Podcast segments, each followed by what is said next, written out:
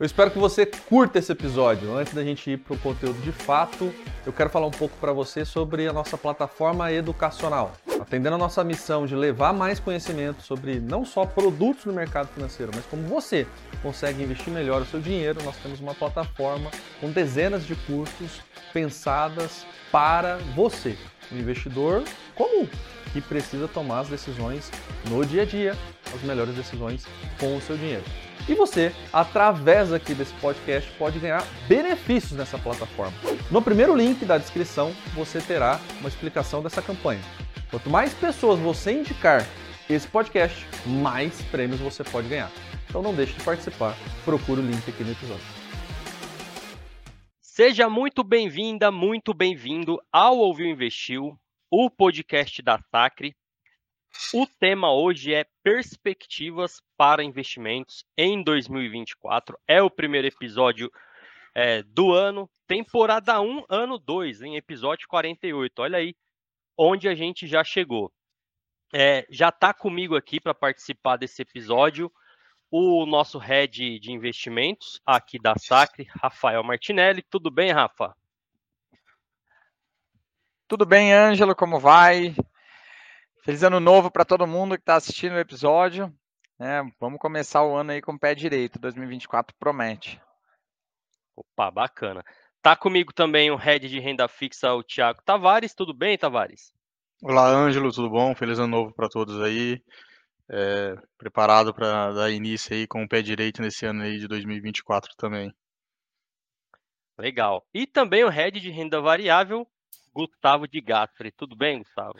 Fala, Ângelo, tudo bem? Feliz ano novo para todo mundo. Bora para mais uma, começar o ano aí. Nosso primeiro, nossa primeira gravação do ano, vamos com tudo. Bacana.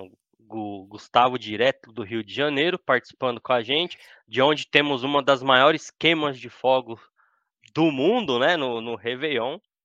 Nosso querido Rio de Janeiro. É bacana.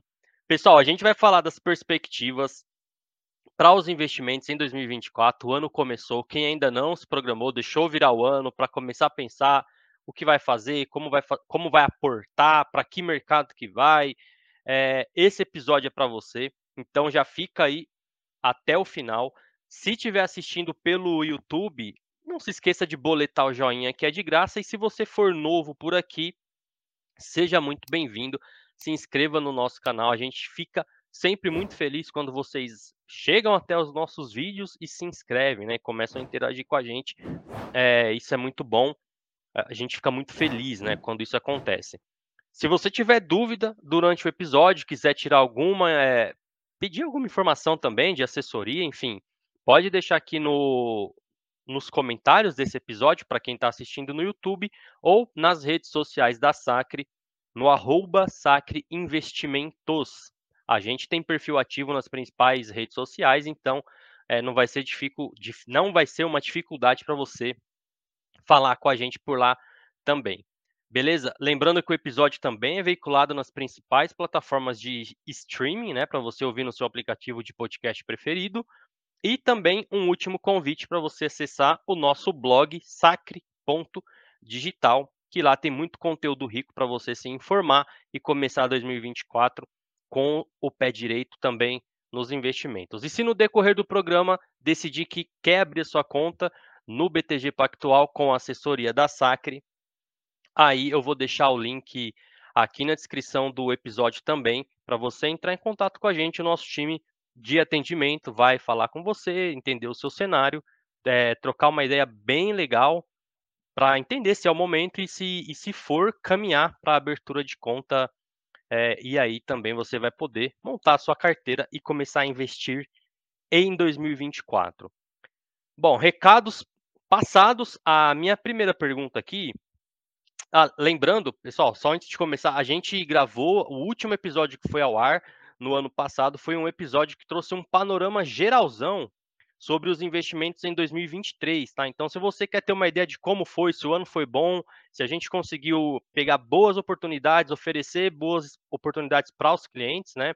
Estratégias de investimentos em renda fixa, renda variável, no exterior, no Brasil, tem tudo. A gente falou sobre tudo isso nesse último episódio que está aqui também na descrição para você clicar e assistir. Claro, depois que assistir esse, né? Calma lá. É... Ô, Rafa, a gente tá. A gente começou, até quando eu coloquei essa pergunta aqui na pauta, eu falei, cara, como que eu começo essa pauta, né? Como que eu começo falando de perspectiva? É, ainda mais considerando que a gente está gravando bem na virada de ano, enfim, né? Aí o que, que eu fiz? Eu trouxe é, um documento que a gente gosta muito dele, costuma falar muito dele aqui também nos episódios, que é o Boletim Focus, né? Então, o Boletim Focus do início de dezembro, que é o mais atualizado que a gente tinha perto da gravação do episódio, é, ele trazia aqui uma. Vou, vou passar os números aqui para você e aí eu, eu quero que você comenta, tá? A gente tem um IPCA, uma expectativa de IPCA para o fim de dezembro de 3,92, uma Selic de 9,25 e o câmbio a 5,3, né? Então, assim, IPCA 3,92, Selic 9,25 e o câmbio a 5,3. O que que esses números sugerem, né, em, em se tratando de investimentos? O que que eu devo pensar? Só com essa Cara, informação aqui. É, sugerem muito otimismo, né? Um, um, otimismo, talvez até exagerado, eu diria, né? Um otimismo tá. muito forte, né? Por quê? Porque a gente tem uma inflação baixa e controlada, né? Inflação abaixo de 4, muito perto do centro da meta. E controlada por quê? Porque a gente terminou 23 com a inflação ali mais ou menos a 4,5. Né? Então ela ficou controlada. Eu não tive a inflação subindo muito ou caindo muito. Ela ficou controlada dentro de um nível adequado, né? um nível proposto ali pelo Banco Central. Então isso é ótimo. Selic é 9,25, Selic em queda, em franca queda. Né? No momento da, da gravação aqui que a gente está tendo esse pod, desse podcast, a gente está próximo ali da, de uma queda da Selic a 11,75, né? Então, se a Selic uhum. encerra 23 a 11,75 e encerrar 24 a 9,25, poxa, eu tenho 250 pontos de corte, né? É bastante corte, então muito bom. E câmbio a 5, também um câmbio controlado, né? A gente tem uhum. o câmbio, né? Claro, sempre oscilando, porém, nos últimos meses ele tem navegado aí na região, aí numa mediana, próximo ao 5. E, e, isso é bom, por quê? Porque a previsibilidade do câmbio é bom.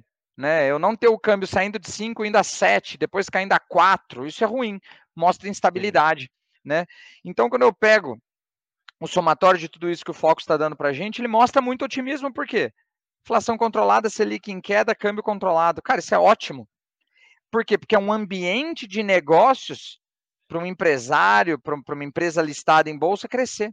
É, uma empresa, é, uhum. é, é um ambiente propício para uma empresa crescer, né? Então, tomara, né? Quero muito estar tá gravando. Um de PIB ali que eu não, que eu não coloquei, assim, até porque... É, o PIB de 24, a expectativa ele é meio, meio magrinho, né? Abaixo de 2%, tomara que a gente consiga fazer esse número ser mais alto.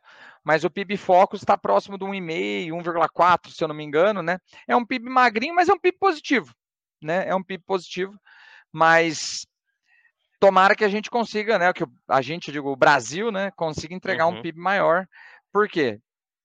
Se o IPCA for esse, a Selic for esse, o câmbio for, e, for esse, né? Que a gente acabou de, de descrever, eu tenho um ambiente de negócio muito bom para o país crescer, para as empresas produzirem mais, para o PIB ser maior.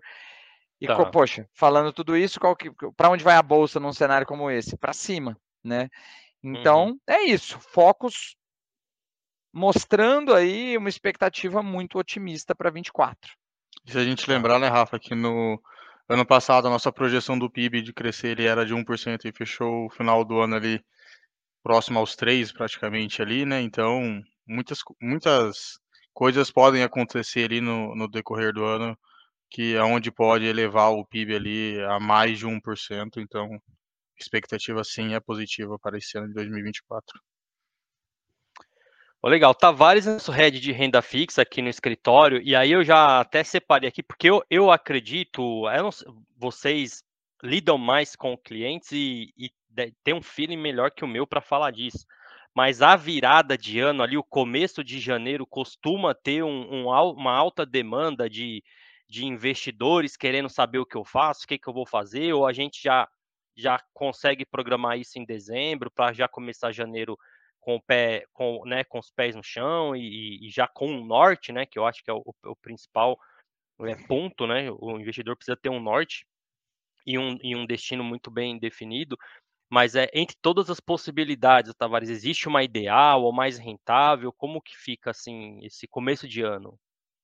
É, eu acho que começando respondendo bem o começo da sua pergunta ali, eu acho que é, os nossos clientes aqui da Sacre, eu acho que ele já começa ali o ano de 2024, esse ano aqui de 2024, com uma, vamos dizer assim, uma boa estratégia, né? Através dos nossos assessores, que ele, vamos dizer assim, já vai fazer um overview ali da carteira do cliente é, no final do ano para ver ali como que será esse ano de 2024, né? Com as perspectivas positivas ali para bolsa, cenário bom também para renda fixa ali, porque a gente vai ter ativos ali interessante. Então a gente é, sim consegue ali o cliente ali com a assessoria aqui dos aqui do escritório aqui da Sacra, eles vão começar ali com essa boa perspectiva e vamos dizer assim um, uma boa estratégia ali para sua carteira de investimento, né? Uhum. E respondendo ali as suas outras perguntas, né? Então, se existe um, um, um cenário ideal, produto, né? E... é um cenário ideal, vai depender muito do perfil do cliente, né? A gente tem, tem que levar isso em, em consideração. Por exemplo, um cliente que tem um perfil conservador, entendeu? Vamos dizer assim, aquele famoso tiozão da poupança, a gente já não pode colocar um e ele tem ali um viés de curto prazo, a gente não pode colocar um ativo ali igual você acabou colocando ali um título, por exemplo, um IPCA na carteira dele, porque querendo ou não, o IPCA ele tem a sua volatilidade, né? Então você sabe ali que todos os meses ali você tem um IPCA ali, é, às vezes vem um pouco alto, às vezes um pouco vem um pouco baixo, e isso querendo ou não acaba refletindo ali na estratégia, entendeu? No objetivo do cliente, ainda mais aquele cliente ali que ele não gosta de ver volatilidade dentro da sua carteira. Então vamos dizer assim, né? Para esse cliente ali, um título IPCA acaba não fazendo muito sentido. Ele tem que ser mais conservador, investir ali num, num título atrelado à Selic, para ele não ver essa volatilidade na sua carteira, né? Então, acho que quando você pega já um perfil um pouquinho mais moderado, aí ele já tem um viés ali um pouco mais de longo prazo ali, vamos colocar um médio prazo ali, três anos, aí você já consegue colocar um pré-fixado, que a gente tem ali, acho que vai ser o ano ali do, dos pré-fixados, ainda mais com essa queda da Selic, né, um título IPCA também, né, para a gente proteger os nossos clientes da inflação ali, você tem ali uma taxa, se você vai ter um juros nominal na carteira do cliente, você vai ter um pouco de juros real também na carteira do cliente de rentabilidade, então a gente faz essa diversificação, né, e um cliente ali que tem um perfil mais agressivo, aí a gente vai montar ali uma carteira, entendeu, mais para o longo prazo ali, com uma duration da carteira ali acima de 5 anos, 6 anos, buscando ali esse prêmio ali de uma gestão ativa, por exemplo, de um crédito privado, um, num, título pré-fixado, que a gente tem hoje bastante dentro do mercado, né, um, próprio, um, uma debênture de, de infra, de, acaba pagando ali IPCA mais 6,5, IPCA mais 7, então eu acho que a gente consegue é, trazer esses bons retornos ainda com uma gestão ativa, uma marcação a mercado, entendeu? Então, vai depender muito do perfil do cliente, né? Então, acho que esse que é o que vamos dizer assim, é um em, em resumo, né, para começar bem ali esse, esse nosso ano aqui de 2024, eu acho que a gente vai ter que ver primeiro ali qual é o objetivo do cliente, entendeu? Isso e o perfil ali para a gente fazer esses é, direcionamentos. Tá, Tavares, é só assim, a pergunta, em, né? Aí é sua opinião mesmo e, e o que que você acha? É, em termos de renda fixa, você acha que vai ser um ano assim mais para papar taxas boas ou vai ser um ano mais de proteção em renda fixa, né? Que, que a, pessoal, a renda fixa está muito relacionada à proteção, né? Então, tá, que, vamos que lá. Que você, Entendi. percebe? Ó, pensando, pensando na, pensando na carteira do Tavares, né? Se é da, da, da, renda fixa aí, se você quiser Da, da Na verdade, o Rafa é o meu mentor, né, aqui dentro do escritório, é. né? E ele, quando eu entrei no escritório, eu era apaixonado pela renda variável, daí ele mostrou para mim a renda fixa, aí eu fui me apaixonando, comprando livro, vendo como é que era, e aí me pegou, né? Esse bichinho da renda fixa me picou, entendeu? Mas querendo ou não, eu gosto muito de da parte de renda variável, né? Inclusive, gosto de fazer muita análise de crédito, então sempre que a gente vai escolher as empresas aqui de crédito privado, Né? A gente vai fazer análise de crédito primeiro para ver se realmente faz sentido colocar esse produto na carteira dos nossos clientes, né? Mas assim, falando de produtos, Tavares, entendeu? É, eu Vamos lá, é gosto... é proteção ou rentabilidade? Ou os dois? Vamos lá. Eu acho que dá para buscar os dois, eu acho que dá para buscar um mix, tá? Eu acho que a gente não pode é, querer buscar uma rentabilidade e esquecer da proteção, tá? Então a gente sabe que o Brasil ele tem uma, ele tem uma volatilidade muito grande, entendeu? Então hoje a gente está começando o ano ali com, com, com essa Selic já num patamar baixo, com uma perspectiva de queda, IPCA também baixo mas pode ser que esse cenário venha se mudar ali no meio do ano para frente. A gente não sabe, a gente, entendeu? Então a gente não pode ir com, vamos dizer assim, com os dois pés no peito e falar, ó, vamos montar uma carteira para o nosso cliente, entendeu? E a gente ser negligente ali, montar uma carteira 100% é, com risco alto. Não, acho que tem que ter um pouco de proteção sim, entendeu? E uma proteção que eu gosto bastante na carteira dos, dos clientes é os títulos IPCAs, tá? Então eu gosto muito de título IPCA, querendo ou não, a gente garantindo juros real na, na carteira do nosso cliente na casa de 6, 7%, é algo ali para longo prazo, entendeu? É algo ali que, é, desculpa Gustavo tá falando isso, mas é, é um retorno ali para o longo prazo que entrega mais rentabilidade que a própria bolsa, né? Então, se você pegar, por exemplo, uma NTNB é, que venha pagar para você IPCA mais 6, meu, isso é um call de compra, entendeu? Então, é, eu acho que é assim, tem que ter um pouco de risco, sim, a gente não pode deixar esse lado, mas acho que a gente tem que ter um pouco de segurança na carteira, entendeu? E essa segurança que eu gosto ali, basicamente, é título atrelado ao IPCA, garantido nesse juros real aí e tal, num, num, patamar bem alto, tá? Isso eu tô falando na carteira Tavares, carteira Thiago aqui, tá? tá. Então... É, é, é a opinião. Cara, mesmo. deixa eu, deixa eu, eu, eu é. complemento. Só, opinião aqui do, do Tavares, tá? Exato. Eu acho assim, tá? Vamos lá. 2024 vai ser um ano para conseguir taxão igual 2023? Não, não vai. Por quê? Porque a gente tinha 2023 no cenário de Selic a 13,75, a gente está começando 24 a 11,75 num ciclo de queda. Então, vou conseguir um nível de taxa tão bom quanto eu consegui em 24? Não vai. Né? O, ciclo econômico ele está num ciclo de queda de taxa. Uhum. E isso bate diretamente na renda fixa. Agora, isso quer dizer que não dá para ganhar dinheiro? Negativo, dá sim. Né? Eu acho que assim, a grande diferença entre 23 e 24 é que 23 estava mais fácil. Mais fácil de conseguir taxa. Praticamente uhum. tudo tinha taxa, né? Assim, tijolo voa.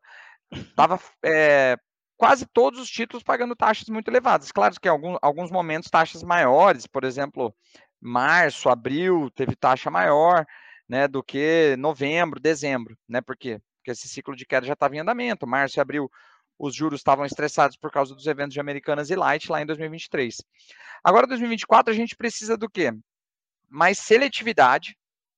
Né? Então, a gente uhum. vai ter que ter mais atenção. Agora, quando aparecer uma taxa um pouco descolada, talvez possa ser cilada né, um risco de crédito maior. Então, a gente tem que ter uma atenção maior à, à seleção dos ativos. E em 24, a gente possivelmente tem uma janela muito boa para fazer, sabe o quê? Vender o que a gente comprou em 23. Né, para quem tem perfil uhum. para isso e montou posições relevantes em renda fixa em 23, né, que é o que a gente chama da gestão ativa da carteira. Então a gente está bem animado para 24, caso né, esse cenário do Focus se realize, né, se uhum. concretize, uhum. que a gente vai poder vender muita coisa antecipadamente com um lucro é, muito maior do que o, o, o, lucro contratado, né, a taxa contratada. Então, talvez a gente saia de títulos com taxas muito elevadas, dado esse ciclo de queda de juros. É uma expectativa nossa, inclusive. Tá. E o timing que, que foi aproveitado ano passado, né? na hora de, de entrar ali. Gustavo, é, eu coloquei na pauta aqui, até acho que foi uma pergunta. Aí depois, pô, né? E aí, né? Vamos, como é que a gente prevê o futuro? Ou como é que a gente liga a bola de cristal, que também não existe, ninguém tem, né? Mas na, na renda variável é muito. Como há maior volatilidade, e, e enfim, há mais essa expectativa de não errar, de, de acertar, e, e eu acho que isso está tá muito ligado ao mercado de renda variável. Mas eu coloquei aqui, ó, será um bom ano para renda variável, né? E como se posicionar sem errar? É muito ampla essa pergunta, né? Mas sem errar, hein, Gustavo? Vamos é. ver. É, e aqui, Rafa, o que, que é mais complicado aqui na pergunta? Até o Gustavo falou, eu falei, cara, de fato, porque como se posicionar em renda variável? Cara, você tem trocentos ativos aí e, né, e estratégias e sem errar. Então, o que, que você tem a dizer pra gente, assim, né, em termos de perspectiva? Vamos lá, Angela. Acho que, assim, é, o primeiro ponto é que a gente, na minha visão, a gente inicia 2024 é, com um momento bem mais favorável do que a gente tinha quando a gente iniciou 2023. Tá? Tá. Então, 2024 ele já inicia um ano onde a gente está passando por um processo desinflacionário. Né? Então, a gente começou 2023 e tinha a inflação como principal preocupação dos mercados. Né? A gente agora está iniciando 2024 um ano de um processo desinflacionário.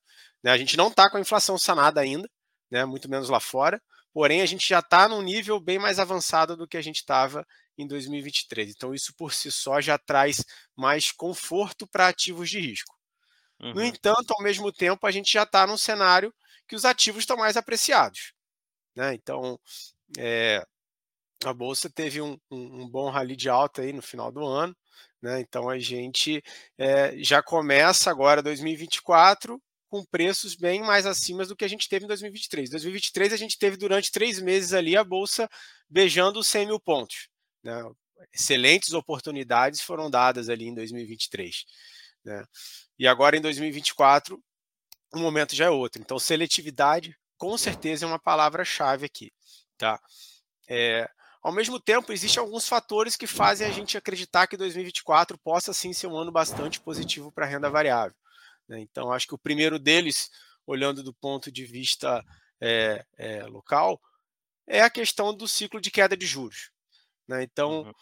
isso é comprovado historicamente. Quando a gente pega movimentos de ciclo de queda de juros, nossa bolsa como um todo ela se valoriza. Tá? Então, é, o apetite a risco ele aumenta quando a gente tem corte de juros, quando a gente tem uma inflação ancorada. Então, os dados que você colocou ali do foco, se esses dados estiverem certos, embora estejam uhum. bastante otimistas também na minha visão, concordo com o Rafa ali quando ele disse que esses dados parecem muito otimistas, de fato parecem, mas se esses, se esses dados forem corretos, a gente pode ver a bolsa andando muito bem também nesse ano de 2024. Tá? tá. É, a gente, como sempre, não pode deixar de falar do cenário externo também, pois impacta diretamente aqui no Brasil e principalmente não podemos deixar de falar dos Estados Unidos. Tá? Então, quando a gente fala em Estados Unidos, né, a gente teve, é, a gente está no momento que os Estados Unidos ainda não iniciou seu ciclo de queda de juros.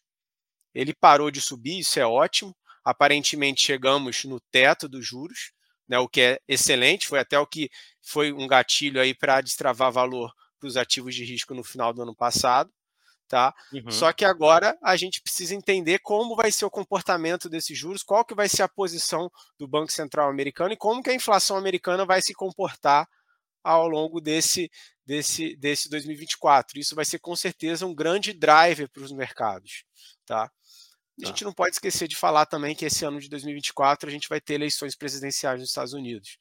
Né? Então, é, muito provavelmente a gente, a gente deve ter aí o Donald Trump é, como um candidato dos republicanos, né, enfrentando aí novamente Joe Biden para essas eleições. Então, enfim, sempre quando a gente fala de ano eleitoral é, para a presidência, a gente vê uma série de discussões, uma série de debates, e isso, é, bem ou mal, acaba gerando certos impactos de curto prazo. Né? Então, o investidor também vai ter que estar atento a essa, a essa questão.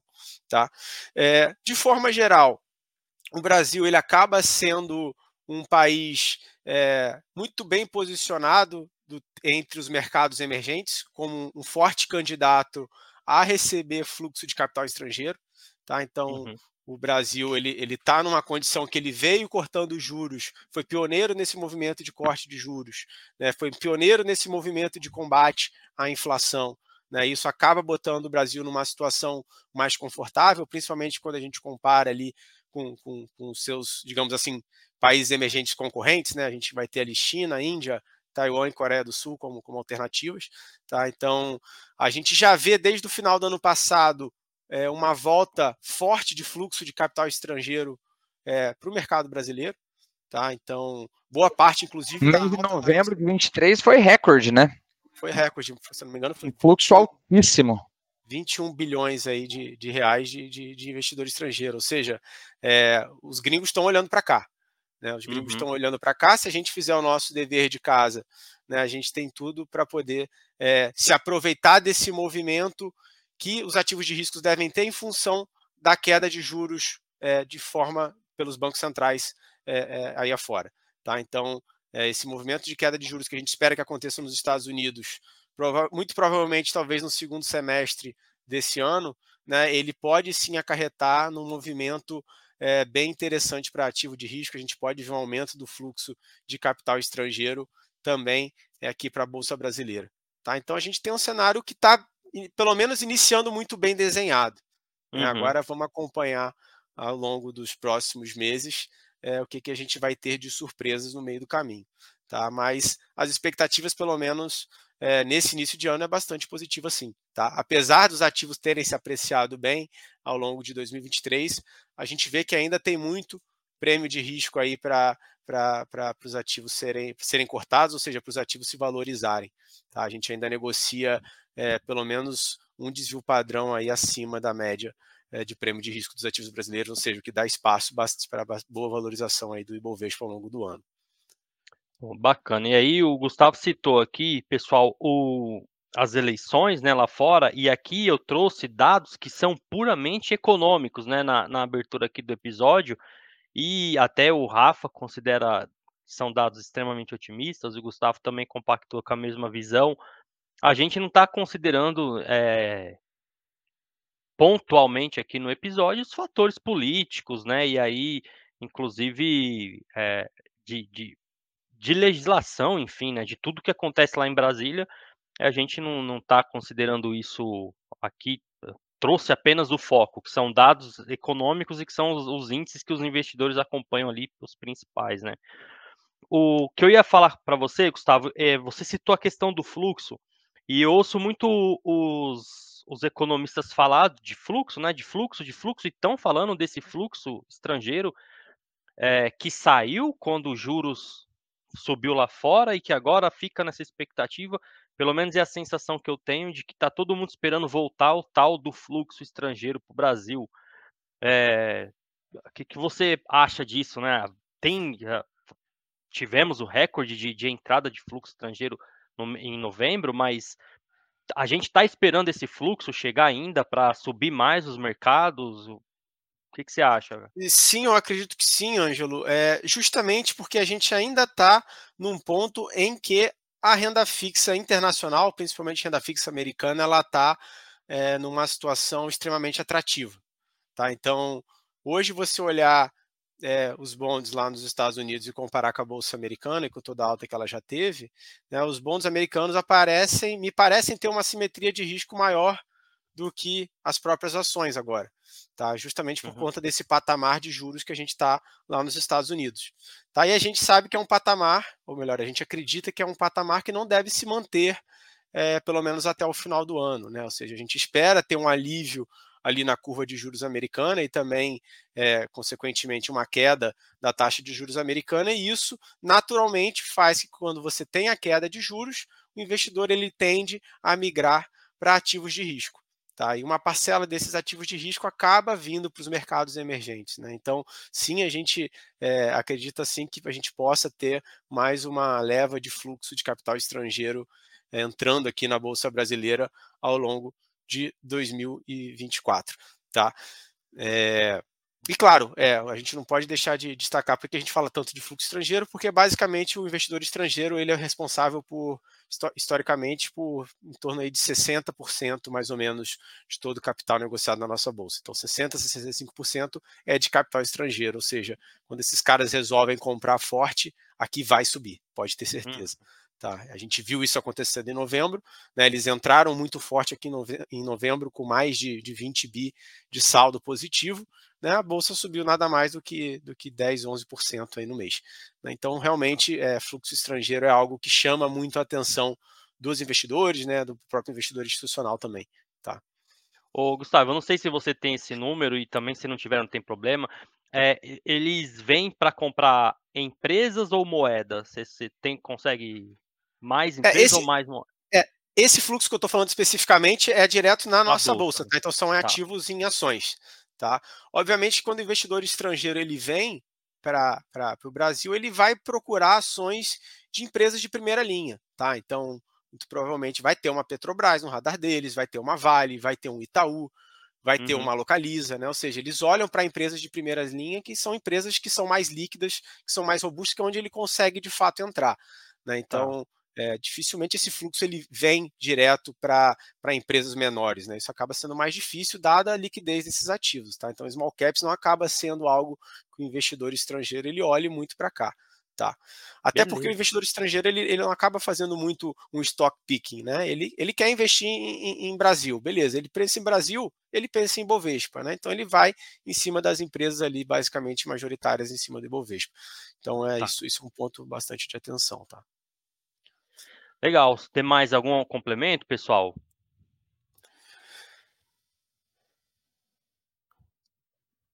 Pô, eu então acho que, da, é, acho que da renda variável era mais isso que tinha para é. colocar, Ângelo.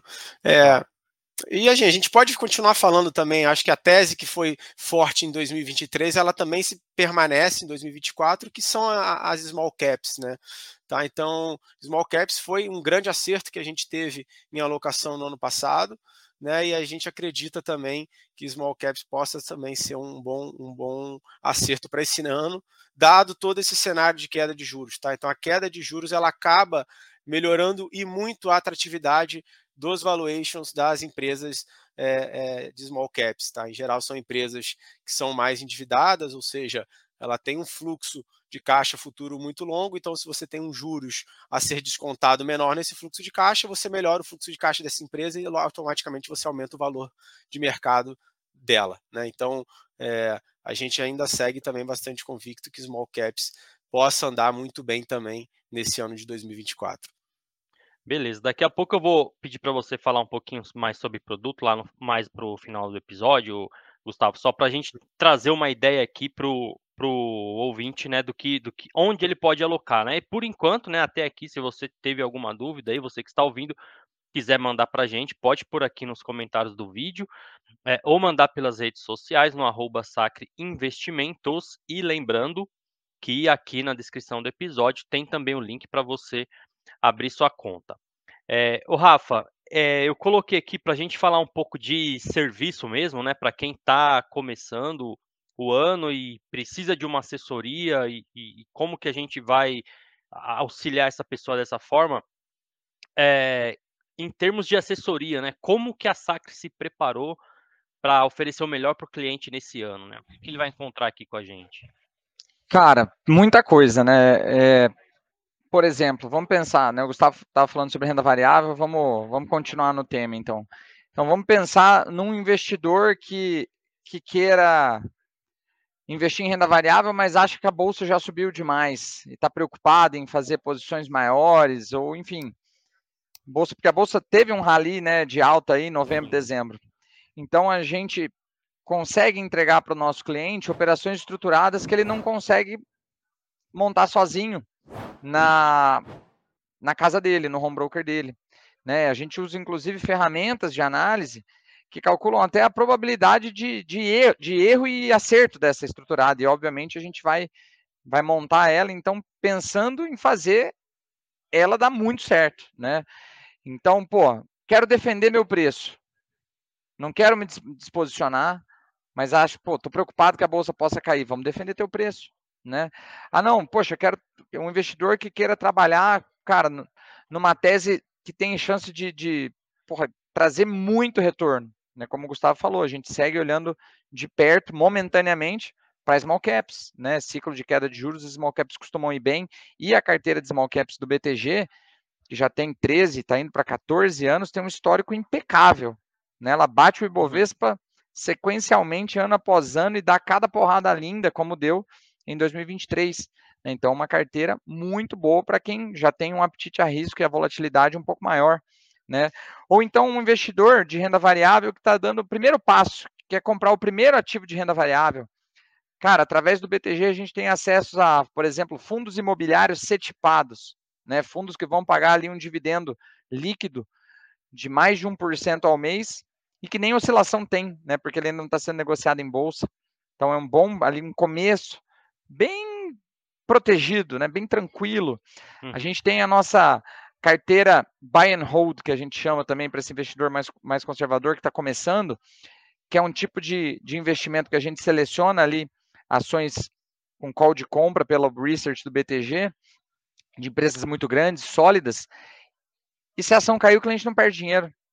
E se ela subir, ele ganha. E se ela pagar dividendo, ele ganha. Né? Uhum. Então, tem solução para todo tipo de cliente. Pensar, poxa, tem, tem alguns clientes que gostam de, de, operar sozinho. Tipo, ele não, ele quer escolher as próprias ações, ele não quer usar uma estratégia que a gente pré-selecionou. Cara, a gente consegue dar muito suporte com informação através do research do BTG, através de plataformas que a gente compra e, e para buscar informações para o cliente, né? Então, por exemplo, a gente usa uma plataforma aqui que tem uma ferramenta que eu adoro que chama Radar do Insider. Ela mostra todas as compras que os diretores é, e, enfim, que as pessoas de dentro dessa empresa, compras e vendas, movimentações financeiras que elas fizeram no papel. E a gente consegue, poxa, ter um sinal ali se essa ação vai subir, se ela vai cair, né? Se chega, por exemplo, toda a diretoria de uma empresa e começa a vender as ações, cara, o cheiro não está muito bom, eu vou poder avisar para o cliente, ó, dá uma olhada nisso, para ajudar ele a tomar a decisão. E todo o uhum. suporte operacional que a nossa mesa de renda variável oferece. Né? Então, para essa pessoa que quer operar sozinha, está tendo uma dificuldade, pô, vou ter que ligar no call center lá da corretora que não cobra corretagem, vai ter que ficar horas lá, cara, aqui a gente faz isso para você. Né? Poxa, minha ordem não entrou, estou com um problema, miséria num papel, preciso de agilidade, a gente vai fazer isso para você. Então, para todo perfil de cliente, a gente consegue agregar e agregar muito valor para o cliente. Tá. É, é, como que está estruturado esse atendimento aqui, Rafa? Rapidinho, só para a gente é, apresentar para quem ainda não conhece a gente, né? De, Bom, da assessoria, do, do advisor, do investor. É, a gente percebeu ao longo do, dos nossos primeiros anos de empresa que o modelo tradicional, onde o, o, advisor, né, o assessor de investimentos, é responsável por tudo. Ele é responsável pelo operacional, ele é responsável pelo técnico, ele é responsável pelo relacionamento. A gente percebeu que era muito pesado para uma pessoa só conseguir entregar um nível de excelência é, na entrega desse serviço. Então, o que a gente fez? A gente coloca um batalhão de pessoas para atender o cliente. Né? Claro ah. que tem o assessor de investimentos, que é a figura-chave de tudo isso, é o responsável pelo relacionamento, mas o nosso cliente também tem o investor, que é um assessor que também é um assessor de investimentos, tem todo o conhecimento técnico ali, mas é um assessor que fica na tela. Né? né, que ele está na tela, ele está disponível para que o atendimento seja rápido. E esse, e esse assessor, ele também vai servir como um backup na hora que o assessor de investimento estiver de férias ou estiver indisponível. Ele já conhece o cliente, ele não vou ter que pô, colocar uma pessoa ali para para tapar o buraco, não sabe nada sobre o cliente, está começando a conhecer o cliente. Então, uhum. atendimento rápido e próximo. E esses dois assessores, por trás deles, tem todo o nosso time técnico, como, por exemplo, a nossa mesa de renda variável. Então, um, cliente que opera renda variável, ele tem um assessor de renda variável específico. Então, ele vai ter pelo menos esses três assessores presentes ali no dia a dia do atendimento. Dessa forma, a gente consegue dividir a carga desse trabalho, que é uma carga tão pesada, né? Uhum. A carga de relacionamento, a carga técnica, a carga operacional, entregando um serviço aprofundadamente técnico, próximo no relacionamento e que, consequentemente, né, normalmente vai trazer bons retornos. Tá. Pô, bacana. Então, se você né, se deparou com esse modelo, que a, ouso até dizer que é exclusivo, né, Rafa, é, de atendimento em se tratando de assessoria, pelo menos não conheço é, algo semelhante no mercado, é, está disponível para você, tá? O link para você abrir sua conta é, no BTG com a nossa assessoria está aqui na, está aqui na descrição do episódio. Tavares, é, já caminhando aqui né, para o final do, do episódio, é, e aí considerando o Fox, né, igual o Rafa mencionou lá, se tudo, se, esse, se isso se desenhar, são 250 bips de queda na Selic no decorrer do ano. É, se é isso de fato acontecer, que produto que se beneficia, né? Então, só para você trazer também um pouco é, de, de, desse conhecimento para quem está assistindo e, e, não tem, é, pré-fixado, pós-fixado, crédito privado, o que, que a gente vai ter aí para montar uma carteira nesse começo de ano?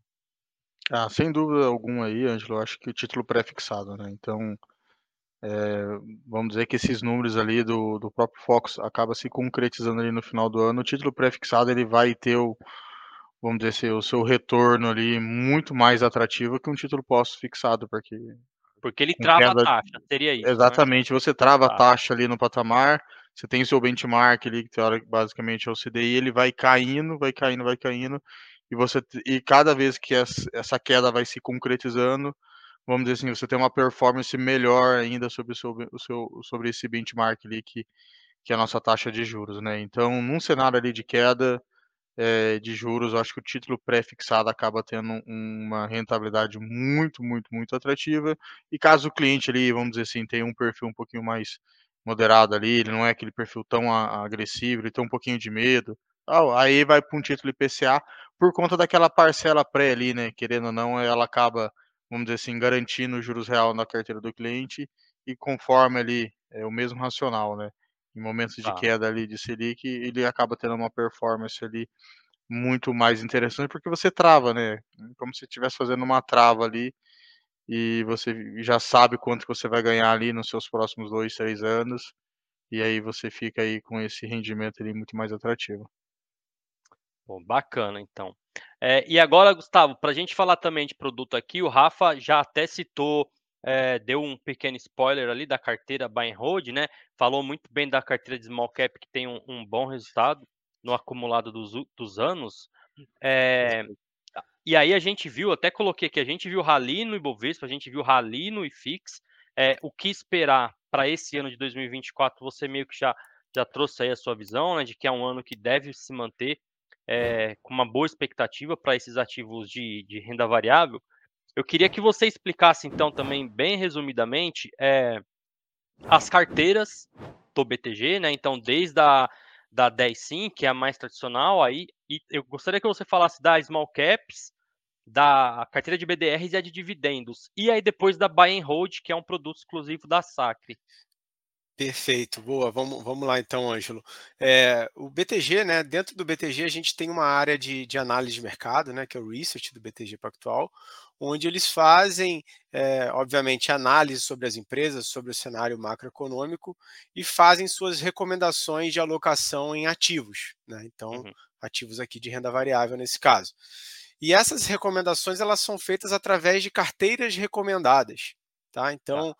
Dentro das carteiras recomendadas, a gente vai ter uma série de estratégias diferentes. Vou falar então aqui brevemente um pouquinho das principais estratégias que a gente tem. A primeira delas, como você citou, é a BTG 10 Sim. Tá? A BTG 10 Sim foi a estratégia, foi a primeira estratégia criada. Tá? Ela foi criada lá em 2009, ou seja, a gente está em 2024 agora. A estratégia já é quase 15 anos aí de existência. Né? Então, uma carteira muito, uma estratégia muito vencedora, tá? É uma, uma estratégia focada em ações Brasil, tá? E o principal objetivo dela é bater o Ibovespa né, e também competir com os principais fundos de ações do mercado. Ou seja, é uma carteira realmente focada em ganho de capital. Tá? Ela está ah. ali, ela vai ser composta por ações de grandes empresas, eventualmente você vai ter uma ou outra small caps compondo o portfólio também, né, diversificando, diversificado em uma série de setores e geralmente composta aí por 10 ativos. Tá? Por isso ela leva esse nome daí sim. A segunda ah. estratégia que a gente tem é, seria a BTG Small Caps, o Rafael até já comentou um pouco dela. Tá? Ela também é uma carteira, nesse caso ela existe desde 2010, tá? foi a segunda estratégia a ser lançada pelo Research. É também uma estratégia onde o principal objetivo dela é, como o próprio nome sugere, é investir em empresas de small caps. Tá? Então, para quem não está familiarizado com esse termo, empresa de small caps a gente utiliza para empresas que têm um capital social menor. Tá? Então, uhum. aqui a gente não vai estar tá falando de empresas como Petrobras, Vale e Itaú. Tá? A gente vai estar tá falando de empresas menores, como é, Smart Fit, por exemplo, é, enfim, algumas empresas de varejo. Né? Então, tem uma série de, de, de, de, empresas aí que vão compor essa lista de, small caps. Né? As não, próprias júniors de petróleo. Né? Isso, são as que, que, não são blue chips, mas que são é, empresas que estão em, em, fase de desenvolvimento. Né? A própria setor de petróleo, a gente pode falar da 3R Petróleo, da Petro Recôncavo, por exemplo. Tá? Então, uhum. Então, existe uma série de empresas aí que compõem esse índice de small caps da Bolsa e tem, então, a estratégia BTG Small Caps.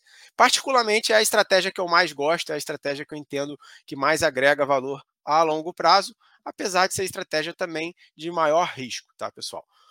É, bom, após BDR isso. BDR dividendos, é. BTR Dividendos, perfeito. Então a BTG Dividendos, também como o nome sugere, vai ser uma carteira focada em empresas que são boas pagadoras de dividendos ou, então com, ou estão com uma expectativa de pagar bons dividendos durante o período que ela se mantém é, dentro do portfólio. Tá? Então, geralmente é uma carteira com empresas mais sólidas, né? empresas já em fase bem maduras, ou seja, são empresas que de fato estão pagando dividendos. É, e aí não necessariamente é mais uma carteira de até 10 ativos, a gente pode ver eventualmente portfólio até maior do que esse. Tá? Então é uma carteira que, pela classe dos ativos, pela qualidade dos ativos, é uma carteira que tende a oscilar menos quando a gente compara com as outras duas primeiras estratégias. Então é de fato uma uhum. estratégia mais defensiva. Tá? É, e por fim, a gente tem a carteira BTG BDRs. Tá? Então, os BDRs, para quem não conhece, são recibos lastreados em ações negociadas fora do Brasil. Tá? Então, na prática, a BDRs é uma carteira de ações internacional. Tá? Então, dentro da tá. carteira BDRs, você vai ter ações como a Apple, como é, o Google, como o Facebook, como, enfim, diversas outras empresas, a Amazon, tem uma série de empresas aí que a gente pode citar que podem compor a estratégia BTG BDRs. Tá? Então também é uma estratégia interessante porque ela, além de você diversificar geograficamente sua alocação, você também está tendo uma diversificação é, em, em, dólar, né? ou seja, ela é uma estratégia que é dolarizada, dado que ela segue ativos que são negociados lá na Bolsa Americana. Então também tá. é uma estratégia que compõe muito bem aí uma formação de um portfólio de renda variável. E a última estratégia que a gente ia falar aqui, que seria a buy and hold da SAC. Né? Essa foi uma estratégia que nós é, é, bolamos ela junto com o time é, de derivativos do BTG. Né? Então a gente trouxe na prática é, operações estruturadas, né, que são operações com derivativos, para montar uma carteira de ações com capital protegido. Tá? Então, o que é a carteira Buy and Hold da Sacre? Diferente das outras carteiras que eu citei, que são carteiras que têm atualizações mensais, a carteira Buy and Hold da Sacre é uma carteira mais estática. Tá? A gente uhum. vai comprar um portfólio de ações, todos com proteção de capital, e a gente vai permanecer com esses, com esses ativos em custódia pelo prazo mínimo de 12 meses. Tá? Então, durante uhum. esses 12 meses, a gente vai capturar a alta desses ativos quando eles se valorizarem e a gente vai estar sempre protegido caso eles se desvalorizem. Tá? É uma tá. estratégia que eu digo que é a porta de entrada para o investidor que nunca investiu em bolsa. Tá? Seria a forma mais segura e a melhor forma de você experimentar um ativo de renda variável. Tá? Então, se você não conhece, tem interesse em conhecer, fale agora já com o seu assessor de investimentos e aproveite, peça para ele te apresentar essa estratégia que é de tanto sucesso aqui que a gente tem utilizado junto aos nossos clientes. Tá? Então, acho que consegui fazer um bom é, resuminho Legal. aqui das, das principais carteiras. Tá. Bacana. E sem contar um outro ponto aqui que eu sempre trago, que é rebalanceamento automático, né? Isso daí também é bem Exato. legal. Exato, até tá. complementar rapidinho, né? Então, todas essas carteiras que eu te falei, né? Como as, as, as estratégias ali do BTG, as que têm é, atualização mensal, essa atualização é feita de forma automática, né? Pelo, pelo time da mesa de renda variável do BTG.